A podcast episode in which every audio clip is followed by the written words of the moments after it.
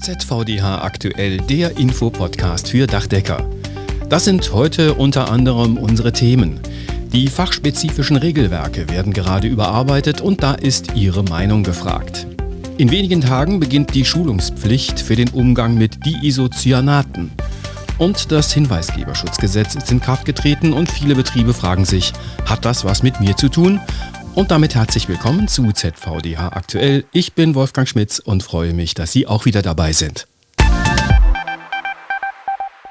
Unser erstes Thema in dieser Ausgabe sind die fachspezifischen Regelwerke und da sind Sie gefragt, liebe Dachdeckerinnen und Dachdecker unter unseren Zuhörern.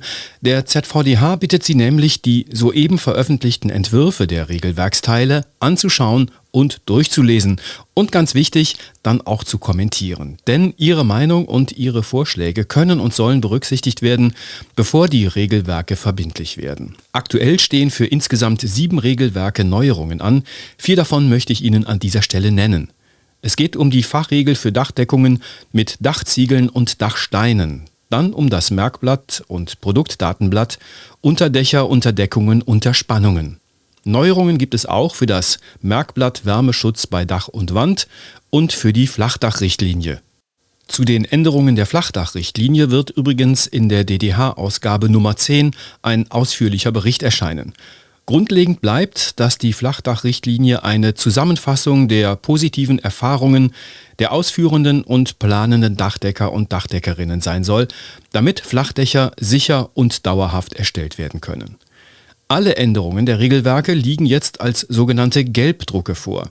Die Gelbdrucke sind Entwürfe von Regelwerksteilen, die der Fachöffentlichkeit zur Prüfung und Kommentierung zur Verfügung gestellt werden. Wenn dieser Durchgang beendet ist, dann kommen die sogenannten Weißdrucke. Das sind die abgesegneten Regelwerksteile, die dann als neue gültige Fassung in das Regelwerk aufgenommen werden. Auf der Technik-Homepage des ZVDH finden Sie alle Gelbdrucke und die sogenannten Einspruchsformulare für Ihre Kommentare. Dafür, also für die Einsprüche, bitte nur die dort hinterlegten Formulare verwenden. Den Link dorthin finden Sie wie immer in den Show Notes zu dieser Podcast-Folge. Mitreden, mitmachen und die Zukunft des Dachdeckerhandwerks mitgestalten. Das können Sie nicht nur bei den Regelwerken, sondern ganz besonders auch in den Fachausschüssen des ZVDH. Jeder und jede, die in einem Dachdeckerbetrieb arbeitet, ist damit angesprochen, denn Ende dieses Jahres werden die Fachausschüsse neu besetzt. Wenn Sie also Spaß und Interesse haben an Themen wie zum Beispiel Weiterentwicklung der Fachregeln, Nachwuchswerbung, Aus- und Fortbildung oder Nachhaltigkeit und Umweltschutz, dann können Sie sich gerne jetzt unmittelbar bei Ihrem Landesverband melden. Insgesamt gibt es 22 Fachausschüsse, die tagen in der Regel zwei bis dreimal pro Jahr und tauschen sich auch in der Zwischenzeit untereinander aus. Die Teilnahme an den Sitzungen wird vergütet und die Reisekosten werden erstattet. Welche Fachausschüsse es gibt, welche Mitglieder sie derzeit haben und die Kontaktdaten der Landesverbände, dazu finden Sie den Link ebenfalls in den Show Notes. Jetzt geht es um Diisocyanate. Das sind Stoffe, die in der Dachdeckerpraxis am Bau an unterschiedlichen Stellen auftauchen können. Hersteller, die diese Stoffe in ihren Produkten verwenden, sind bereits seit 2022 verpflichtet, einen Hinweis auf die Schulungspflicht auf ihren Produkten anzubringen. Und ab 24. August wird es jetzt ernst. Ab dann wird nämlich die Schulungspflicht relevant. Mehr dazu von Philipp Witte, Referent Technik beim ZVDH. In rund einem Monat, genau genommen ab dem 24. August, benötigen alle Mitarbeiterinnen und Mitarbeiter im Dachdeckerhandwerk, die mit diisocyanathaltigen Produkten arbeiten, eine Schulung hierfür. Die Isocyanate kommen zum Beispiel in Flüssigkunststoff vor, in Bauschaum oder auch in PU-Klebern und können je nach Exposition Atemwegserkrankungen wie zum Beispiel Asthma hervorrufen. Die Schulung kann man zum Beispiel über das ISOPA-Portal erlangen, aber das funktioniert nur für Einzelpersonen, weshalb wir gemeinsam mit der BG Bau jetzt ein Konzept erarbeitet haben, um auch Gruppenschulungen zu ermöglichen. Die Basis hierfür bildet ein rund 40-minütiges Video, das ähm, speziell auf die Inhalte im Dachdeckerhandwerk zugeschnitten ist. Im Anschluss wird es seitens der Landesverbände die Möglichkeit geben, entweder an einer Online- oder Präsenzschulung teilzunehmen oder in Form einer Hotline Rückfragen bei den durch uns geschulten Multiplikatoren zu stellen. Ganz wichtig dabei ist, der Arbeitgeber bescheinigt diesen Schulungsnachweis für seine Mitarbeiterinnen und Mitarbeiter. Er ist dafür verantwortlich, dass dieser Nachweis geführt wird. Kontrolliert wird das übrigens nicht durch die Gewerbeaufsicht, sondern durch die Umweltbehörden der Länder, weil es sich mit der EU-Chemikalienverordnung REACH um ein Umweltthema handelt. Die Bescheinigung ist fünf Jahre gültig, dann müssen die Kenntnisse aufgefrischt und die Schulung wiederholt werden. Den Link zu weiteren Infos und dem Schulungsvideo finden Sie in den Shownotes zu diesem Podcast. Muss ich hier tätig werden oder nicht? Das fragen sich derzeit viele Dachdeckerbetriebe auch bei unserem nächsten Thema. Es geht um das sogenannte Hinweisgeberschutzgesetz. Anfang Juli ist dieses Hinweisgeberschutzgesetz in Kraft getreten.